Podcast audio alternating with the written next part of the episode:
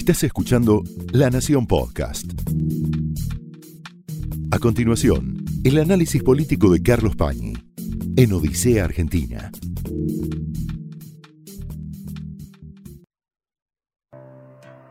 Hay un momento, si uno analiza la historia de los gobiernos, podríamos identificarlo, ese momento en muchos gobiernos de la historia argentina y sobre todo desde la reposición de la democracia en 1983 hasta ahora, en que esas administraciones, en que esos gobiernos definen su perfil, definen la identidad, los contornos con los cuales van a entrar en los libros de historia.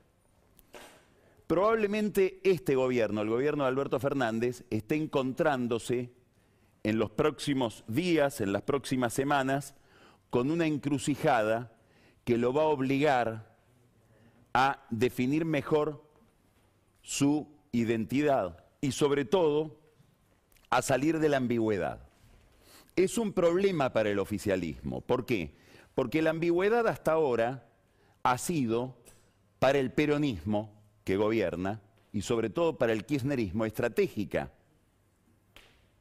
En alguna medida es un vicio, porque la ambigüedad impide definiciones de mediano y largo plazo, impide fijar un rumbo nítido, pero para muchos de ellos es una virtud, porque gracias a la ambigüedad han podido lograr la convivencia de sectores muy distintos.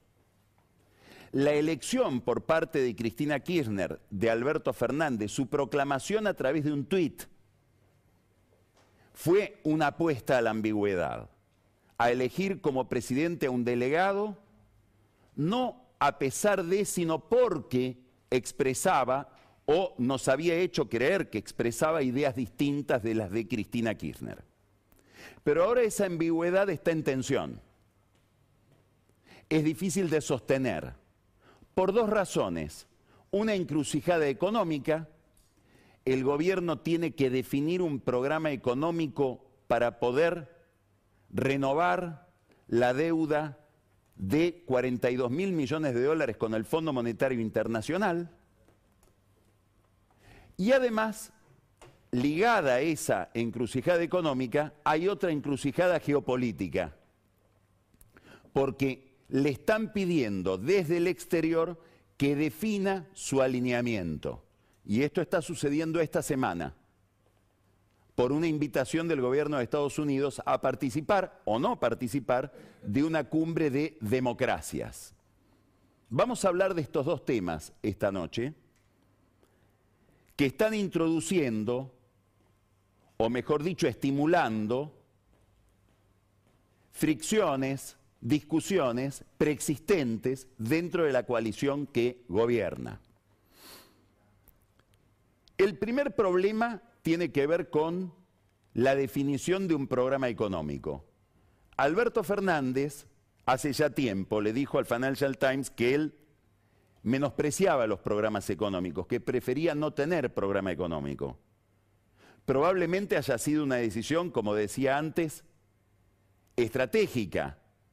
Una vez que cifrara en un programa, en números, en medidas concretas, una visión de la economía, una visión del futuro, una orientación, probablemente algunos pasajeros de su aventura, algunos tripulantes del barco iban a querer bajarse, como estamos viendo que está pasando ahora dentro del oficialismo. Pero va a ser imposible negociar con el Fondo Monetario el programa que le evitaría al gobierno tener que entrar en default sin fijar ese programa económico. Él prometió, siempre hay un problema con los tiempos en este gobierno, muy llamativo, prometió que para esta semana, para la primera semana de diciembre, iba a mandar al Congreso un programa plurianual de cinco años, de tal manera de distribuir en esos cinco años los ajustes a los que está obligada la economía argentina. No lo mandó. Pero no solamente el Congreso no está en posibilidades esta semana de empezar a tratar de ese programa plurianual. Hay un detalle que pasó prácticamente inadvertido. Ni empezó la discusión del presupuesto convencional. que el gobierno sí mandó. Y esa demora en la discusión del presupuesto también tiene que ver con la imposibilidad del oficialismo y de los bloques oficialistas de defender en público los ajustes que están contenidos en los números cifrados de esa contabilidad del presupuesto. Hasta ahora todo este problema que tiene que ver con la normalización de la economía argentina, con la salida de la crisis, que es el mandato que recibió el gobierno en las elecciones del 2019, para eso se lo votó a este gobierno centralmente, todo esto ha sido cubierto con espesísimas capas de humo, sobre todo la negociación con el fondo. Primero se habló de que iban a conseguir, y el Senado se lo fijó por escrito al Poder Ejecutivo, el bloque de senadores peronistas, cambios en los plazos para devolver el dinero. No pudieron. La segunda bandera política era que iban a conseguir un recorte en la tasa de interés que se paga por aquellos recursos que exceden la cuota a la que tiene derecho el, gobierno, el, país en el Fondo Monetario Internacional. Tampoco pudieron.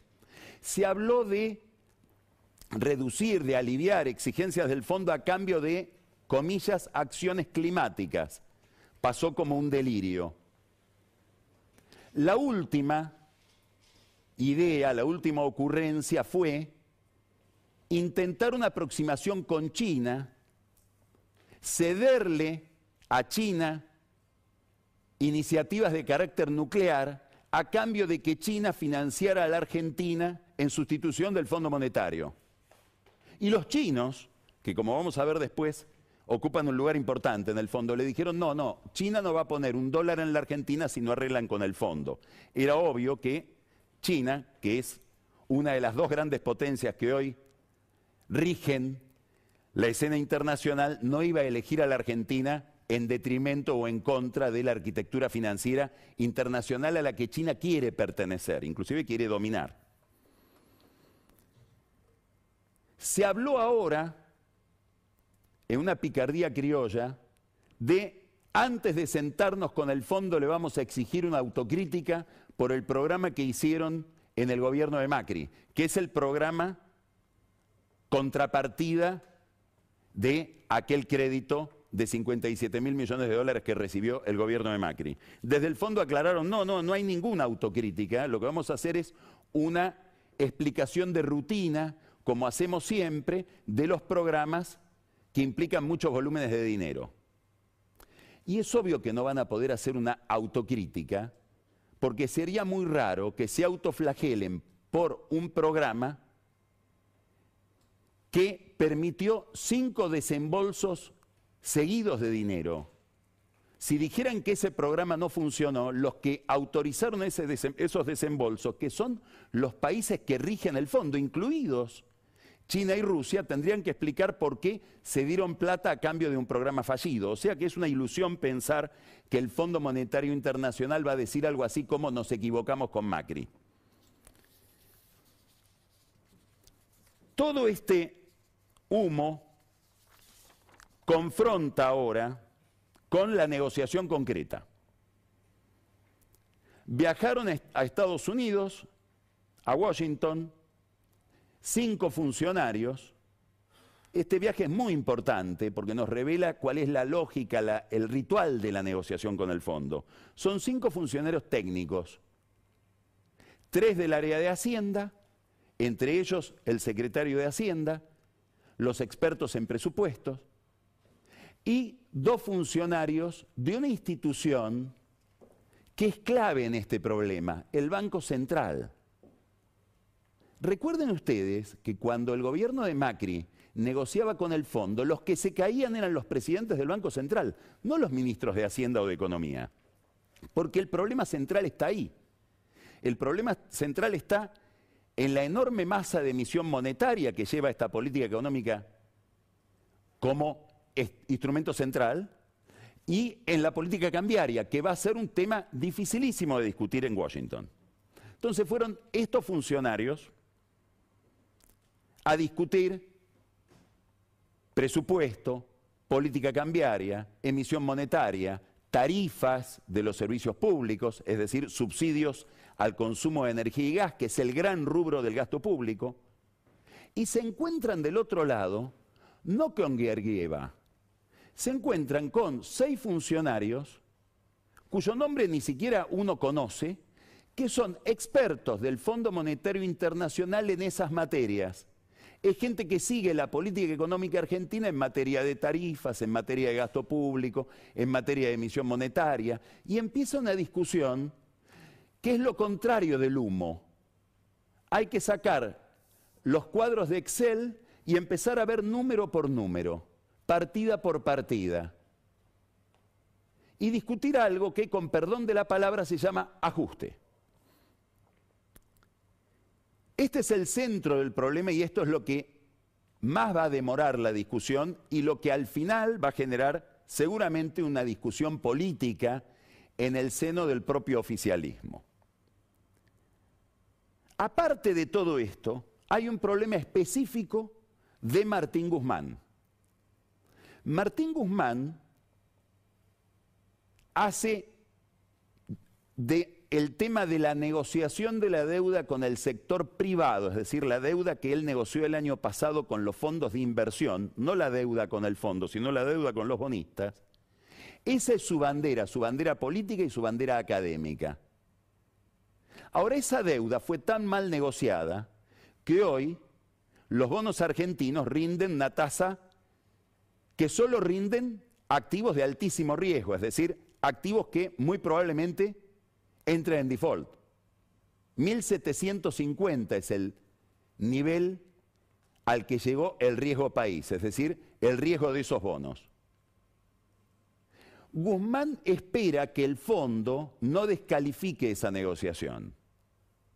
Ahora es muy difícil que el Fondo Monetario Internacional en el acuerdo con la Argentina pueda decir que esa deuda es sustentable con alta probabilidad, que es la fórmula prevista para cuando los bonos que emite un país son de alta calidad y no presentan riesgo. Porque los bonos argentinos hoy presentan un riesgo de default como si dentro de cinco años fuéramos a defaultear. Es decir, como si dentro de cinco años hubiera necesidad de otra negociación igual que la que se hizo el año pasado. Acá se juega el prestigio de Guzmán frente a su espejo y esto también está demorando la negociación. Ahora, una vez que se discute todo el esqueleto de la economía argentina con esos técnicos sin nombre y apellido, por decirlo de alguna manera, hay que redactar una carta de intención, que obviamente la redacta el país pero la tiene que aprobar el que concede el crédito. Aquí hay que aclarar algo eh, eh, eh, específicamente. Es como que volviéramos a pedir el crédito que, que pidió Macri. Entonces, esa carta de intención va a obligar al gobierno a fijar números concretos, ajustes concretos, partidas concretas del presupuesto que van a tener que ser modificadas. Y todo esto va a llevar semanas muy probablemente no logre, ya lo anticipó Georgieva, hacerse antes de fin de año. Va a, empezar, va a seguir la negociación en enero. ¿Por qué esto es importante? Por otro detalle, el área de la cual depende la Argentina en el Fondo Monetario, que es lo que se llama la dirección del hemisferio occidental, es decir, de América, de los países de América, hoy está vacante. El que era el director de esa área, Alejandro Werner, se fue, entre otras cosas, por el fracaso en el rodaje, en la implementación del programa que se pactó con Macri. Y ahora llega un economista ortodoxo. Se llama Ilan Goldfein. Es un brasileño prestigioso en el mundo de los economistas, fue el presidente del Banco Central de Brasil con Michel Temer. Quiere decir que es alguien que nos conoce de ida y vuelta y que no va a querer correr el riesgo de, que su carrera, de que sus antecedentes se vean mancillados por un programa mal hecho. Entonces, Guzmán, que quería apresurarse para cerrar antes de la llegada de Goldfein, a la dirección del hemisferio occidental del fondo, va a tener que negociar con este economista, que es un economista que mira la economía, el gasto público, la emisión monetaria, etcétera, con los ojos de un Ricardo López Murphy, por poner un nombre que no suena en la Argentina.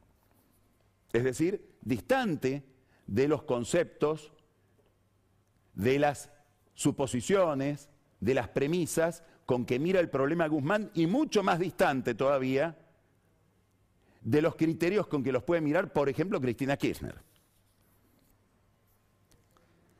Entonces, Guzmán, el gobierno se encuentra frente a un problema, debe lograr la aprobación de esta gente en el fondo, pero además cuando se da vuelta tiene que lograr la aprobación primero de Cristina Kirchner, que ya mandó una carta, una carta un poco desesperada, contradictoria, que contiene algo tan insólito como decir que como la deuda la contrajo el gobierno de Macri, es la oposición en el Congreso la que se tiene que encargar de este problema. Es algo así como si Macri cuando llegó hubiera dicho, como este déficit que yo heredo no lo generé yo, que se encargue el peronismo de hacer los ajustes en el Congreso como oposición parlamentaria, porque yo no me hago responsable de este problema. Es una idea del Estado delirante. Además, Cristina Kirchner le recuerda al presidente, ya no a Guzmán, declaraciones que hizo en Tucumán diciendo que él no estaba dispuesto a hacer ningún tipo de ajuste. Es decir, le fija límites muy severos al gobierno. Ahora, a su vez hay un sector del kirchnerismo que le fija límites a Cristina. Alicia Castro, Milagro Sala, Amado Vudú, el Partido Comunista, Gabriel Mariotto, constituyen un sector interno que fue nada menos que a la Corte Internacional de la Haya, la Corte Penal Internacional, a acusar al fondo por lo que hizo en la Argentina. Eso sí está muy lejos de cualquier acuerdo. Y le están diciendo a Cristina, ¿a dónde nos está llevando con los ajustes que nos va a proponer Guzmán? ¿A quién está mirando este sector? ¿A quién mira Cristina? Así como Macri Patricia Bullrich, Miguel Piqueto, cuando miran el mapa político están mirando a Milei y a Spert, que son dos actores que se llevan votos, digamos, de la derecha del PRO, este sector del kirchnerismo mira al trotskismo, que duplicó sus votos en la última elección. Y no están dispuestos a seguir perdiendo votos frente a esa opción. Por lo tanto, se radicalizan dentro del oficialismo. Y miran a Cristina, no a Fernández, al que no miran desde hace tiempo. A su vez está el problema de Alberto Fernández, que lo mira cada vez con más desconfianza a Mansur. Es otra fisura que se abrió. Alberto Fernández le encargó a un economista de su máxima confianza que revise todos los números que le lleva Mansur. Y ese economista le devolvió un dictamen diciéndole que Mansur lo engaña con los números. Perdón, Mansur, Guzmán. Que el ministro de Economía Guzmán le está presentando necesidades de ajuste superiores a las que se requerirían y que por lo tanto, si se sigue el camino planteado por Guzmán, la recuperación económica argentina va a ser más lenta y por lo tanto la recuperación de los votos. Habrá que ver cuando vuelva Guzmán con sus papeles o cuando vuelvan los técnicos de Guzmán con sus papeles y cuando Guzmán termine redactando la carta de intención, ya no si se la aprueba Cristina, si se la aprueba Fernández. Y después de todo esto, hay que mirar al Congreso. En el Congreso tenemos primero un actor que es Sergio Massa, que estuvo reunido la semana pasada con fondos de inversión que visitaron la Argentina para tomar la temperatura de la economía argentina, de la política económica y sobre todo de la posibilidad o no de un acuerdo con el fondo. Y Massa les dijo, no sabemos basado en qué información, porque la información que les dio Massa no coinciden con los datos que manejan los propios actores del problema, que el acuerdo ya está prácticamente hecho. Que hay dos detalles para definir, si se llega al déficit cero en 2024 o en 2025, en el recorte paulatino de déficit que prevé este programa plurianual. Y que lo otro que está en discusión es la segmentación de los aumentos de tarifas.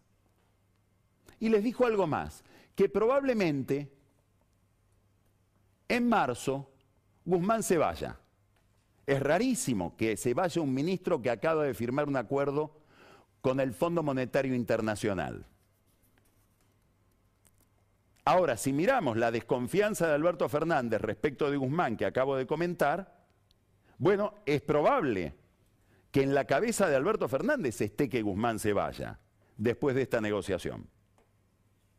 A su vez está el problema del Congreso, de un Congreso que es otro Congreso, con tensiones en todos los bloques. Se acaba de partir el bloque del radicalismo en la Cámara de Diputados, anticipando algo de más largo plazo, detrás de esa ruptura que implica una pelea entre dos cordobeses, básicamente entre Mario Negri, que perdió la elección en Córdoba, la elección interna, y Rodrigo de que la ganó, sobre esa pelea de dos cordobeses se proyectan las candidaturas presidenciales del radicalismo para el 2023.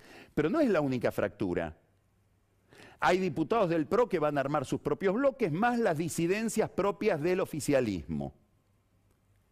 Hay gente experimentada en política, por ejemplo Carlos Rucauf, que está anticipando o se está preguntando si cuando vayan todos estos papeles, estos acuerdos, esta contabilidad del Congreso, no empezará a naufragar en una discusión caótica. ¿Puede pasar eso? Está pasando en Costa Rica. En Costa Rica también hubo un compromiso innecesario del Poder Ejecutivo de convalidar en el Congreso no el endeudamiento, que eso sí lo, hace el Congreso habitualmente. Dice, apruebo esta deuda o no la apruebo, apruebo este empréstito o no lo apruebo. No, de aprobar las condiciones del endeudamiento, el programa económico que el Ejecutivo se compromete a hacer delante del fondo. Y hoy Carlos Alvarado, el presidente de Costa Rica, está diciendo públicamente, no me pregunten más por el acuerdo con el fondo, porque es un tema del Congreso y allá lo mandé y todavía no vuelve. ¿Le puede pasar esto a Alberto Fernández? Sí. ¿Le va a pasar? No sabemos. Pero puede pasar que el acuerdo entre en una negociación endiablada que lo obligue al presidente a sacarlo por un DNU. Eso sí lo pensó también Alberto Fernández, lo está pensando desde hace tres semanas. Ahora, todo esto, que es la encrucijada económica frente a la que se encuentra el gobierno, combina y hace juego con una encrucijada geopolítica, de política exterior, de ubicación de la Argentina y del el kirchnerismo en el mundo. ¿Por qué? Porque no estamos negociando, el gobierno no está negociando con fondos privados, con bancos de inversión. Está negociando con potencias. La negociación con el fondo es básicamente una negociación con el G7 y por lo tanto es una negociación que tiene, además de una dimensión técnica, una dimensión política.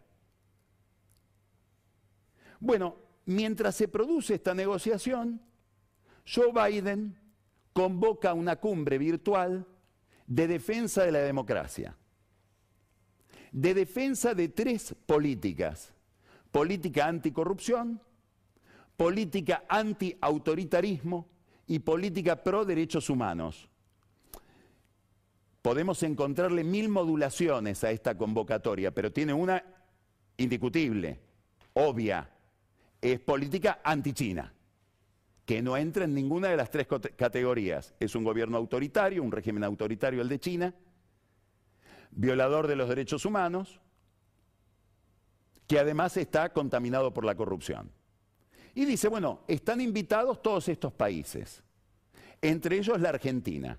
Cuando la Argentina mira la lista, ve que de esta convocatoria están excluidos China, obviamente, Rusia, Irán, Venezuela, Nicaragua, Bolivia, y que al revés está incluido Juan Guaidó como presidente de Venezuela y está incluido Taiwán, cuya condición de país China Popular desconoce. Y tiene que decidir Alberto Fernández. Y está buscando qué decidir. Probablemente esto lo esté hablando en este momento, en estas horas, Jorge Argüello, el embajador en Estados Unidos, en Yakarta, en Indonesia, donde hay una reunión preparatoria del G20 porque empieza a ser presidido por Indonesia. Y allá está el segundo del Consejo de Seguridad Nacional de la Casa Blanca, con el que seguramente Argüello debe estar negociando qué hacer con la participación, esto es jueves y viernes de esta semana, de la Argentina en este lugar. Desde el kirchnerismo, ayer en una nota muy interesante que publica en su sitio El cohete a la luna, Horacio Berbitsky les dice, no puede haber una, excusa formal, ¿eh? No es que no voy porque me llegó tarde la invitación, acá hay una cuestión política e ideológica y esperamos que el gobierno se defina, obviamente que no vaya. Ahora hay que ir a explicar al fondo que no va. ¿Por qué hay que ir a explicar al fondo? Porque miren cómo es la composición del Fondo Monetario Internacional en cuanto a su conducción. Quiero mostrarles dos elementos gráficos. Primero un mapa. Miren este mapa. Este mapa es el mapa del Atlántico Sur. Y este mapa señala dos lugares, Bata, la ciudad de Bata en Guinea Ecuatorial, y Montevideo. ¿Qué tienen que ver estos dos lugares? El Wall Street Journal acaba de publicar un informe de inteligencia de Estados Unidos que el gobierno de Estados Unidos todavía no convalidó, diciendo que China está negociando con el gobierno de Guinea Ecuatorial una base militar en la ciudad de Bata. Y lo presenta en términos de alarma, de alarma del Pentágono. Y en Montevideo hay una presión permanente del gobierno chino y una presión en sentido contrario de los Estados Unidos porque los chinos quieren establecer, crear un puerto en el Río de la Plata en Montevideo.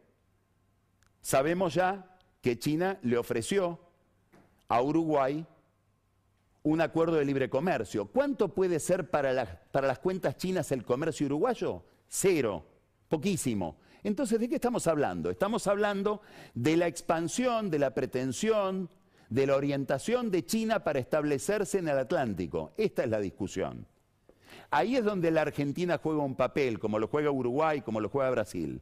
De esto se está hablando también en el fondo de todo, en el Fondo Monetario Internacional. Ahora miren cómo está compuesta la conducción del Fondo Monetario. ¿Quiénes mandan? Estados Unidos tiene el 17,5% de las acciones. 17.5. Le sigue 6.5, miren la diferencia, Japón. Es decir, en el fondo mandan, antes que nadie, Estados Unidos y Japón. ¿Dos enemigos, rivales de China? Sí. ¿Qué relación tiene el gobierno argentino con el gobierno japonés? ¿Cuánto entiende el gobierno argentino el papel de Japón en este juego? Casi nada. Como lo demostró el embajador de Japón cuando tuvo que avisarle públicamente al gobierno que había que pagar la deuda con el Club de París si le iban a seguir pagando la deuda a China. China es el tercero y el cuarto es Alemania. Después siguen los demás. Nosotros no figuramos, estamos en este resto con una participación de 0.6. Es decir, acá está el juego. ¿Y qué están mirando Estados Unidos y Japón hoy? El mapa del Atlántico Sur, ese mapa donde China avanza. Todo esto se discute en medio de una gran recomposición política en el gobierno y en la oposición. De eso vamos a hablar dentro de unos minutos tenemos la dicha hoy de tenerlo a Natalio Botana en Odisea y va a ser uno de los temas sobre los que me va a gustar escucharlo a Botana.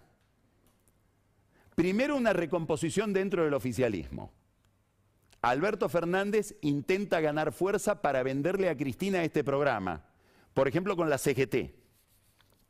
Por ejemplo, echando a Débora Giorgi, que no llegó a ser subsecretaria de Comercio Interior, cometió un error que no sabía tal vez que lo estaba cometiendo. Se reunió con una gran empresa alimenticia, dijo una cantidad de cosas respecto de la política de precios, muy alineadas con el intervencionismo de Feletti, que es el que la había traído al gobierno, y cuando los directivos de esa empresa, que es una de las empresas alimenticias más importantes del país, le dijeron, ¿y vos en nombre de quién hablas? Dijo, yo hablo en nombre de la persona más importante de este país, de la primera persona en términos de poder político, que es Cristina Kirchner. Cuando le explicaron eso a Alberto Fernández, le dijo, a Matías Culfas decirle que no, que no se va a firmar el decreto de designación. Entonces estamos ante una cosa insólita, que hubo alguien, un particular, Débora Giorgi, que estuvo actuando como subsecretaria durante semanas dentro del gobierno sin ser subsecretaria. Convocaba reuniones, servía el café, discutía precios y nadie sabe en nombre de qué Estado lo hacía, no en nombre de qué persona.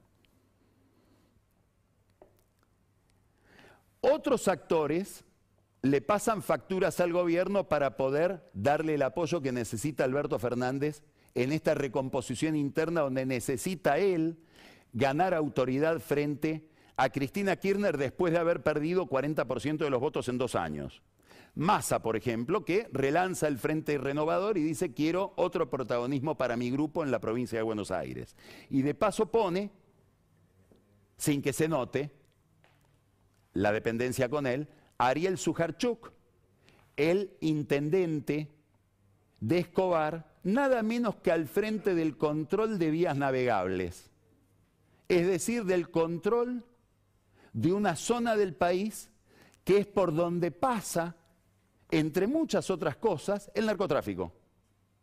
Es el control de todo el río de la Plata más las vías navegables hacia el norte por el Uruguay y el Paraná especialmente, hasta llegar a Rosario, donde hay ataques cada vez más frecuentes, además de otros problemas como el estallido de un gran escándalo de una empresa, de un fondo, de los hermanos Gupey, Guillermo y Fernando Gupey, que están siendo allanados y juzgados por estafar a un, fondo, a un fondo internacional, a un fondo privado internacional, en el descuento de planillas de mutuales.